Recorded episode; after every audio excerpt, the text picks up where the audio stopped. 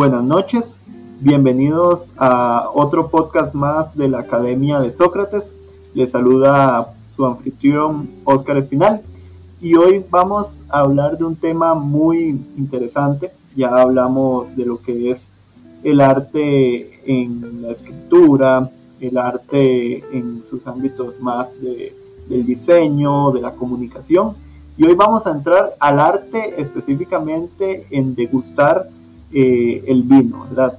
Creo que el vino es uno de esos productos milenarios tan ricos, tan valiosos, tan artísticos para entender su cultura, ya sea desde la Edad Media, desde tiempos eh, antes de nuestra época, en fin. Y hoy tengo a una compañera, a una amiga que domina el tema y que nos puede explicar mucho sobre este arte y sobre eh, el valor del vino. Hoy me acompaña Sabrina García. Sabrina, un gusto.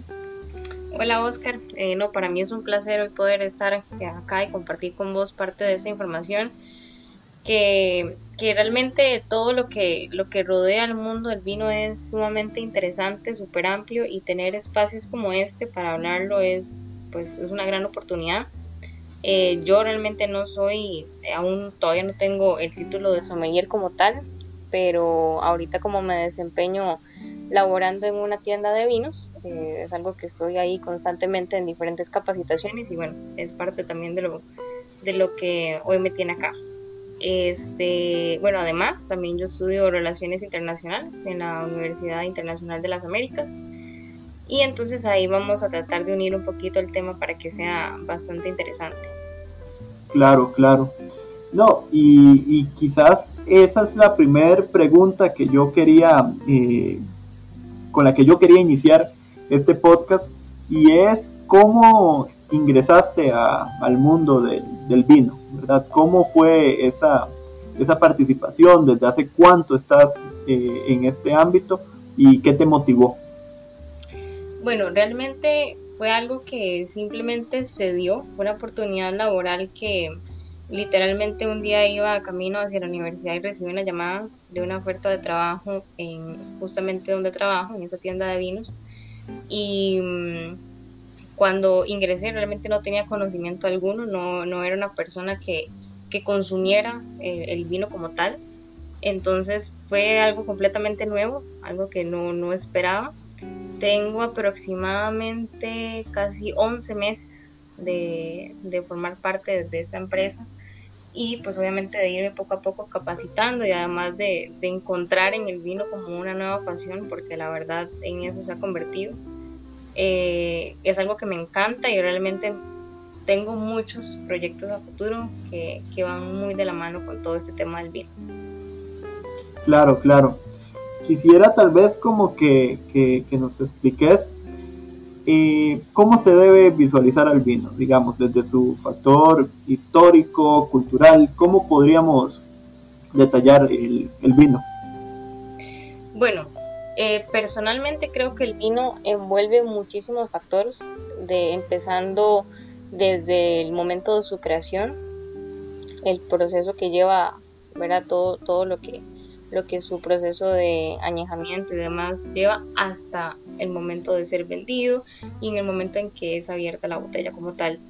Eh, pocas son las personas que conocen realmente todo el trabajo que lleva, que hay detrás de una botella de vino y muchos sommeliers eh, actualmente los definen como un ser vivo al, al, al vino, como poesía embotellada, porque realmente el vino pues es algo completamente natural, algo que nos da la misma tierra y, y, lo que el hombre ha logrado hacer con, con lo mismo que estos recursos que nos ha dado es algo completamente increíble para mí.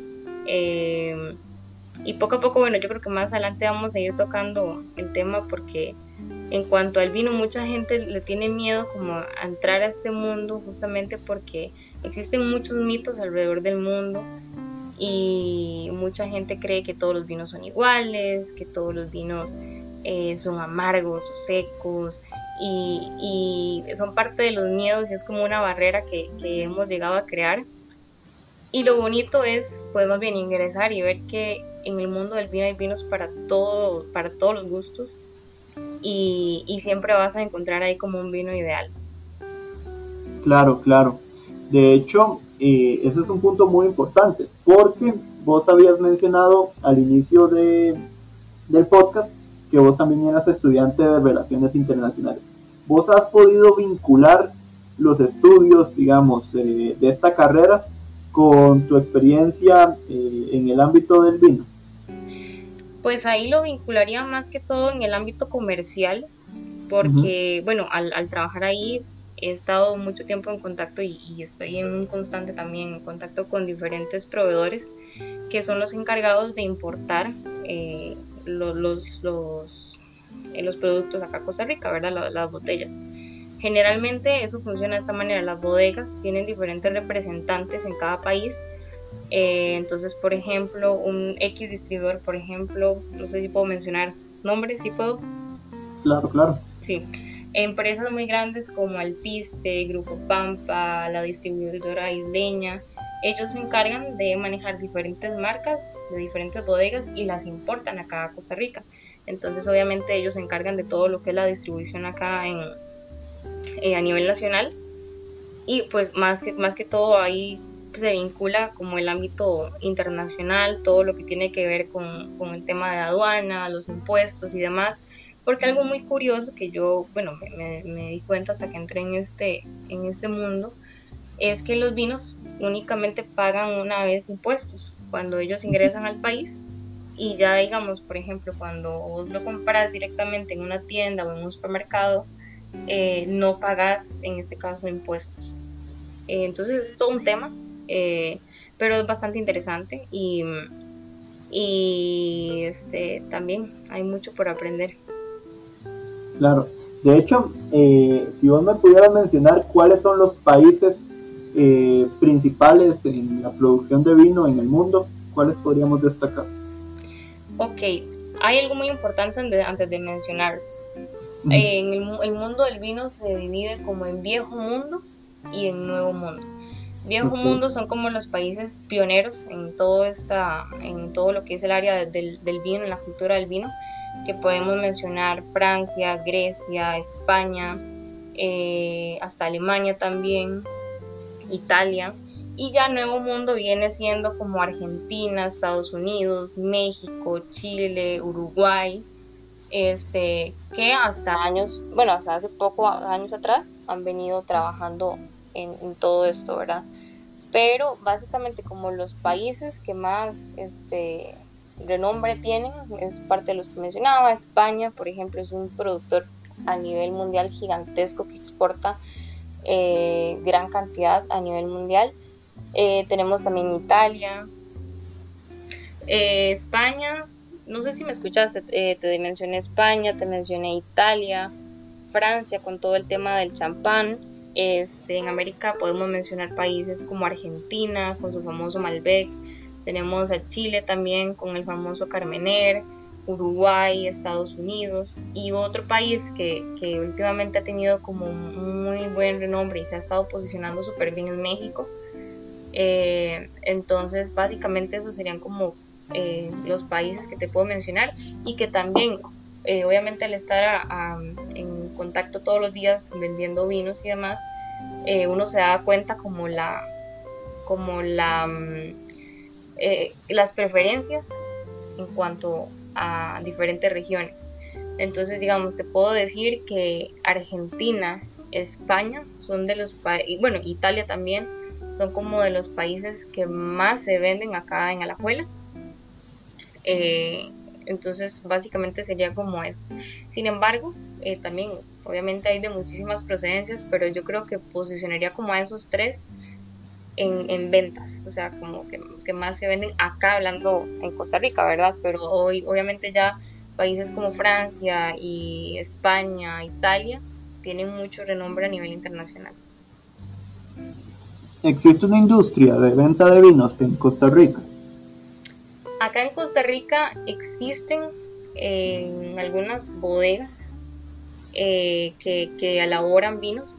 Lo que pasa es que eso también es todo un tema. Mucha gente cree que el vino eh, porque existe el famoso vino de, ¿cómo es que Bueno, el de fresa, hacen vino de, existe otra uva que, eh, perdón, otra fruta.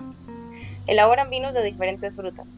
Pero resulta que el vino como tal, o sea, la palabra vino viene de la vid, o sea, nada más de la planta que produce uva. O sea, que el vino es únicamente de uva.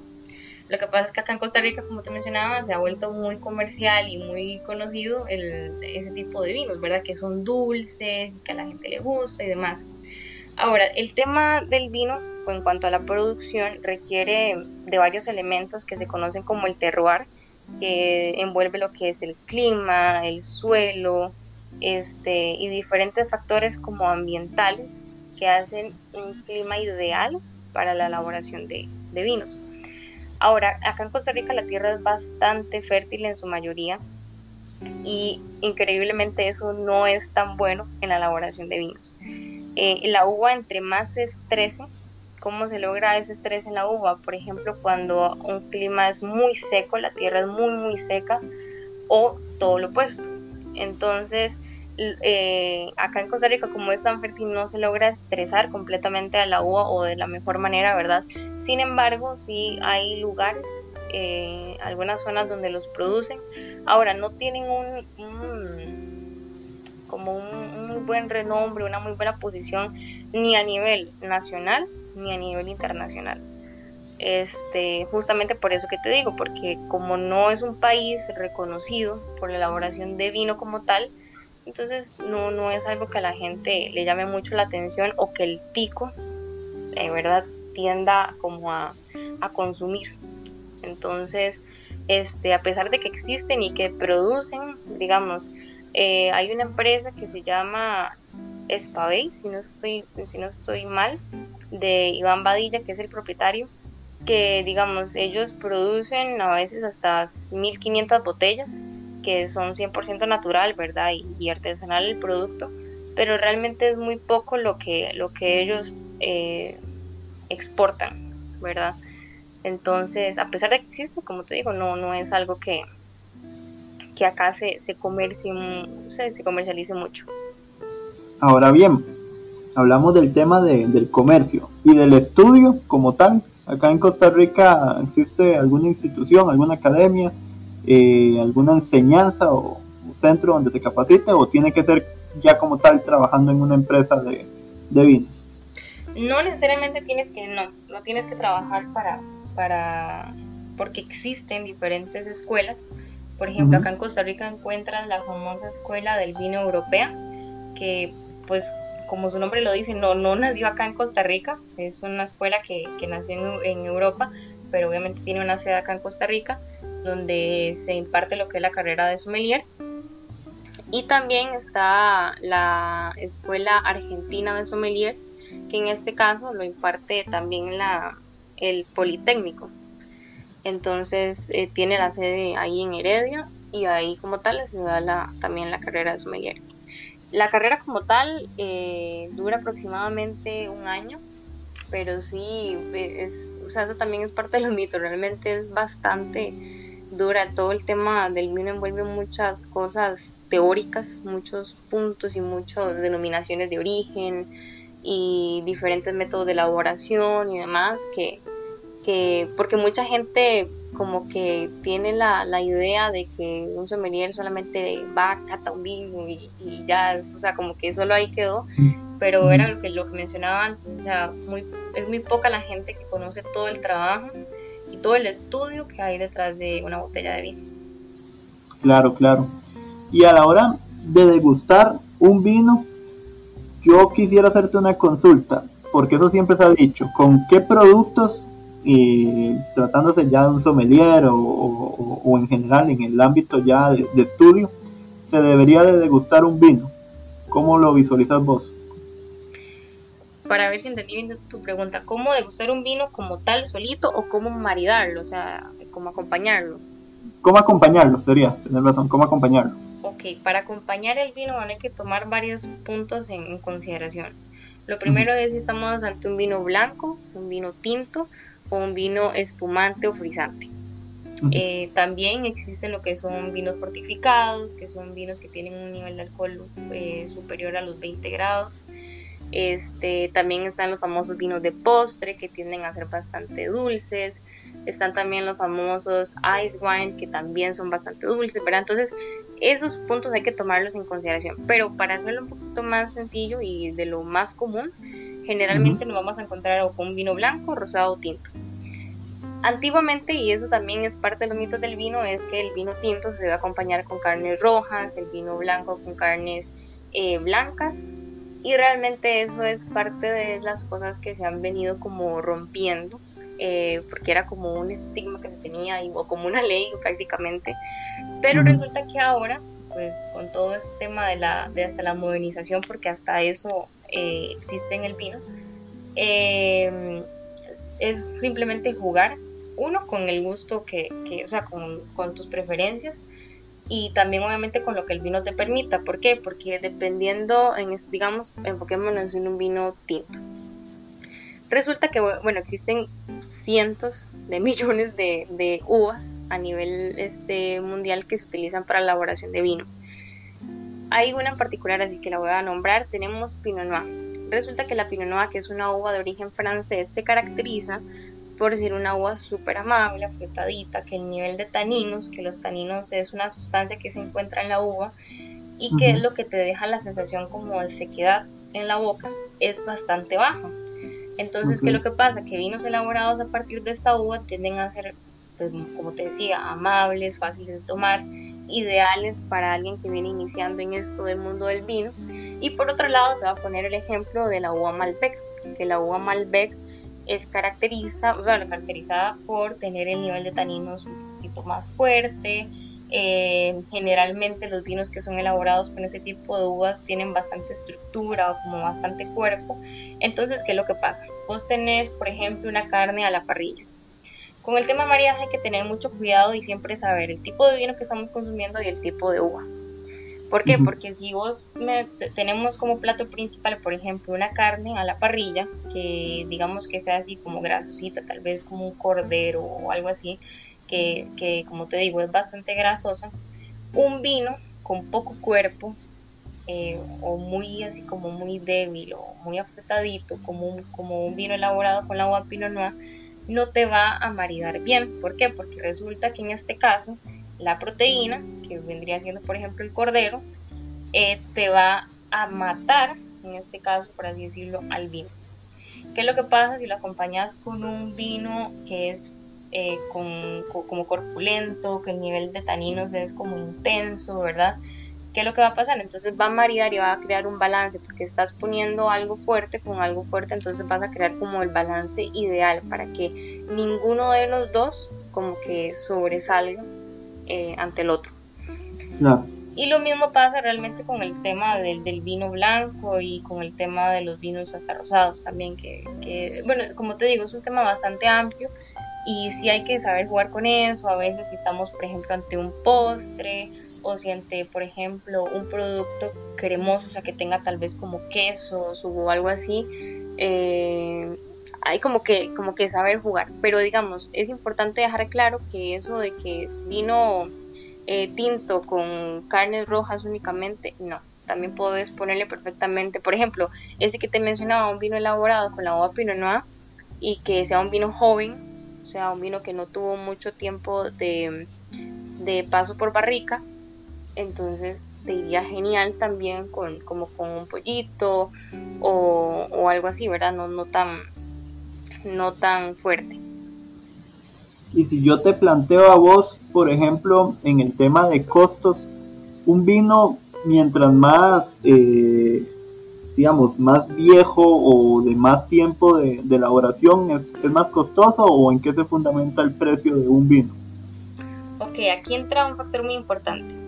El tema del costo hay que dejar eso claro que no necesariamente un vino porque sea caro tiene que ser mejor que un vino de menor costo.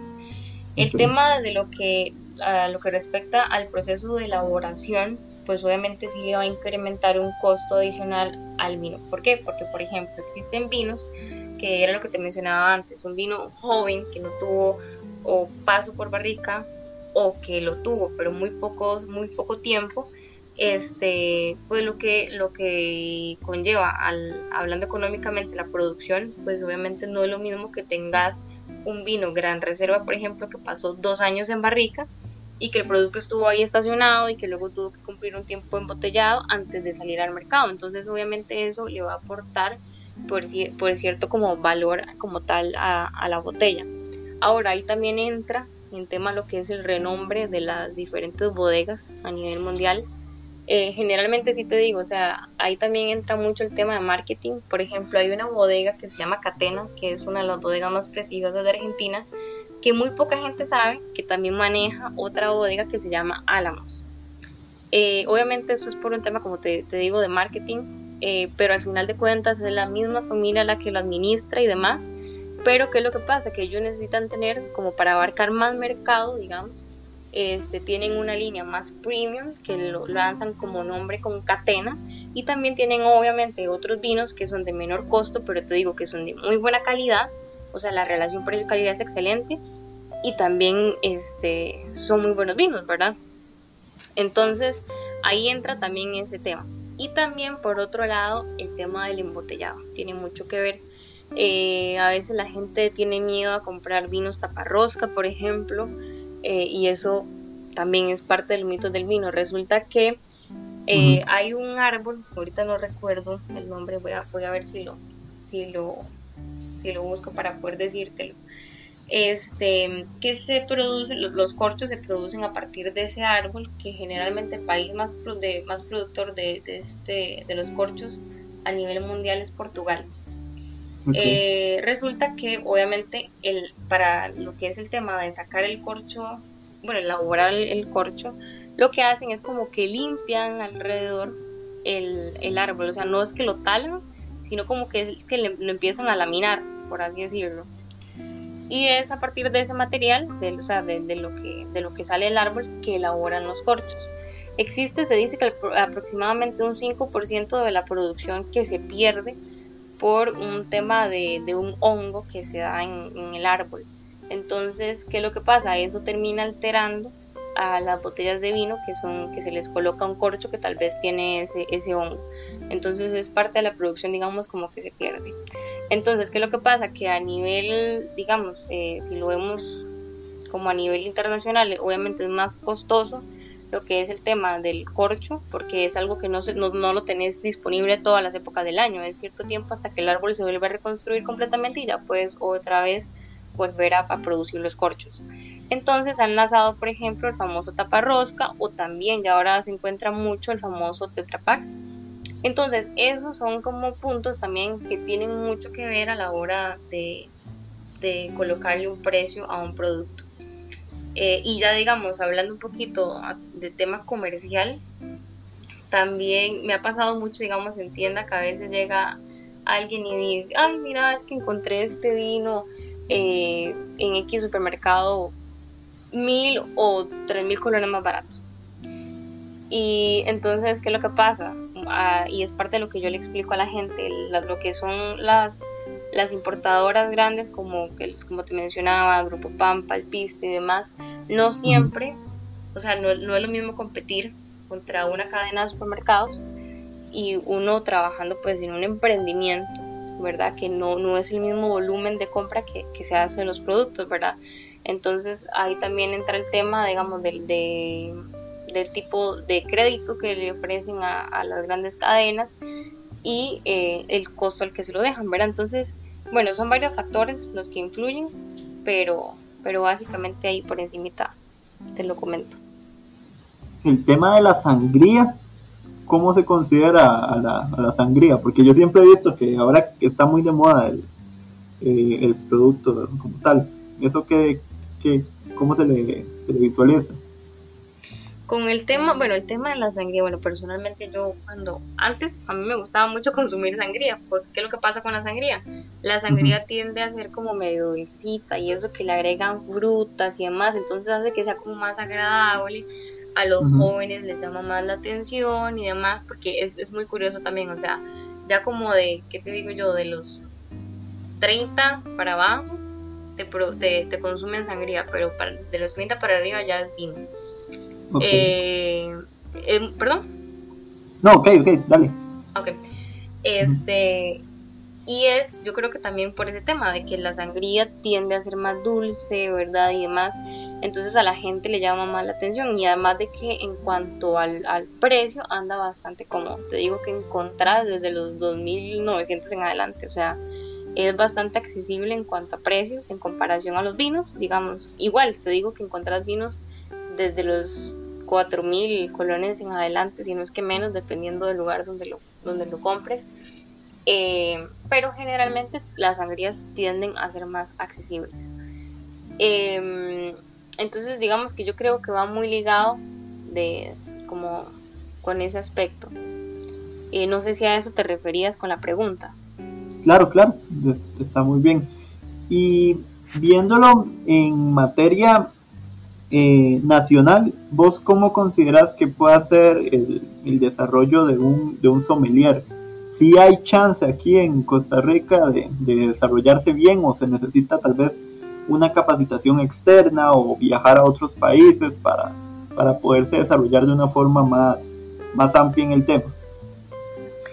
Te digo que eso varía mucho.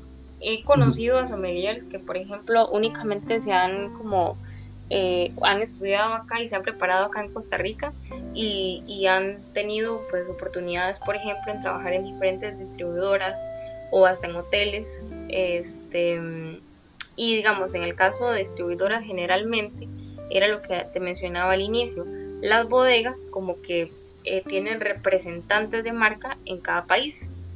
Entonces, en este caso, los representantes vienen siendo los sommeliers. Entonces, digamos que esa es como una de las oportunidades laborales que hay.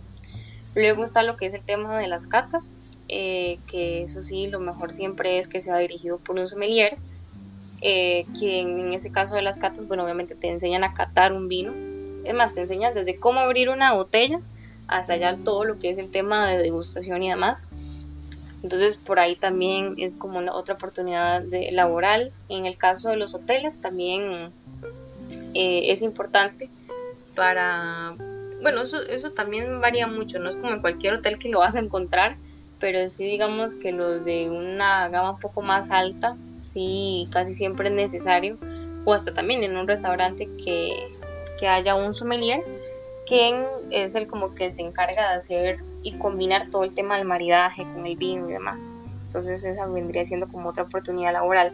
Ahora, en tema de capacitación, o sea, como te digo, aquí en Costa Rica realmente eh, la cultura del vino no es tan, como que no es tan grande, eh, por lo mismo yo creo que de, de no ser un país productor, eh, pero sin embargo, yo creo que, hasta el día de hoy, o sea, sí se ha como que modernizado un poquito más y ha, tenido como un poco más de renombre. Pero como te mencionaba, conozco muchos sommelier que han ido a otros países, han ido, qué sé yo, Argentina, España, Francia, Italia, a llevar diferentes capacitaciones y a, como a, a subir su nivel de sommelier, ¿verdad? Entonces, este, eh, pues básicamente por ahí anda, o sea, los, yo creo que como, como acá en Costa Rica no se produce como tal el vino y no, no tiene todavía tanto renombre, el ir a países como Italia, Francia, España, Argentina, que, que por ejemplo en Argentina el vino es conocido como la bebida nacional, entonces eh, yo te diría que pues sí hay más oportunidad laboral en, países productores. Claro, claro. Ahora, cuando vos me mencionaste eso del viejo mundo y el nuevo mundo, vos dirías de que ahora, por ejemplo, países como México tienen más, más chance de, desarrollar, digamos, a, a sommeliers que, que países del, del, viejo mundo, o sigue habiendo una hegemonía de los, de los viejos países en, en estos estudios? Yo digo que varía mucho porque existe mucha gente que se va mucho por lo tradicional. Por ejemplo, Italia, en cuanto, es que era lo que te quería mencionar, digamos, actualmente hasta la producción de vino se ha modernizado, o sea, han lanzado nuevos métodos y, han sacado, por ejemplo, nuevos productos, por ejemplo, el famoso Ice Wine. Resulta que, perdón, el, Ice Edition. Eh, generalmente ningún vino se debe consumir con hielo. Eso es como matar el vino. Y resulta que ahora han sacado versiones que se llaman así Ice Edition, donde están diseñadas y creadas especialmente para que le agregues un juguito de hielo. Por ejemplo, también ahora existe el famoso wine mojito, que entonces tiene notas a mojito, básicamente, o sea, hierbabuena, limón, a menta, este, entonces como que se han ido modernizando y es como para llegar a, una, a, un, a un sector como más joven. Pero resulta que la mayoría de personas que consumen vino, pues son como de los 30 tal. De unos 30 años, más o menos. Está, bastante interesante eso. Y en términos generales, como para ir eh, concluyendo, vos cómo percibís en, lo que es el, el, mediano y largo plazo eh, tu experiencia eh, ya como, como una futura sommelier? ¿Cómo te visualizarías vos de cara a, a este procedimiento? Digamos, vos te, te visualizas como internacionalista y como sommelier o, solamente enfocada con, con, un área o cómo te especializarías? Bueno, a mí me encantaría poder unir ambas, ambas carreras y la verdad es que yo creo que es 100% posible. Eh, me encantaría ser como una embajadora así de una marca o de alguna bodega y también me encantaría, me fascinaría tener a futuro como mi propia como mi propia empresa o mi propia tienda eh, de vinos acá en Costa Rica y, obviamente ya como vas y soñar en grande que, que poco a poco ir como expandiéndose y, tener diferentes eh, distribuidoras a, a, nivel internacional.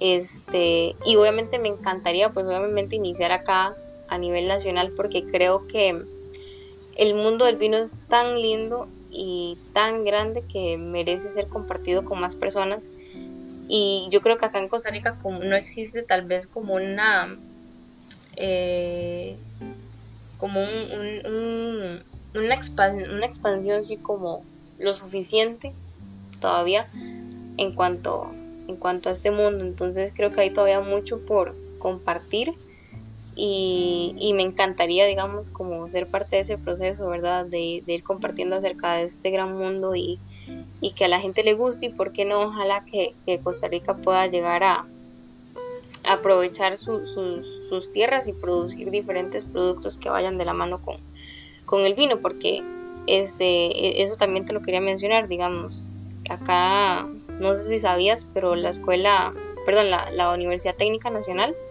en la sede de Atenas, produce unos quesos gourmet y son parte también, van de la mano del mundo del vino. Entonces son como diferentes áreas en las que se puede ir trabajando y, pensar también pues obviamente ya en el ámbito económico del país. Claro, claro, no, y me parece genial, Sabrina. Yo la verdad que te deseo muchísimo éxito en este nuevo estudio, en esta nueva especialización. Dice que sos una persona muy capaz y que inclusive lo vas a poder eh, combinar con los estudios como internacionalista. Entonces ahí pues los mejores deseos, yo te quiero ver como una, una sommelier de, peso para el país porque las ocupamos en realidad y, y también para, para trascender, ¿verdad? Y no sé si querías decir algo. No, no, muchísimas gracias por esos deseos y también por el espacio.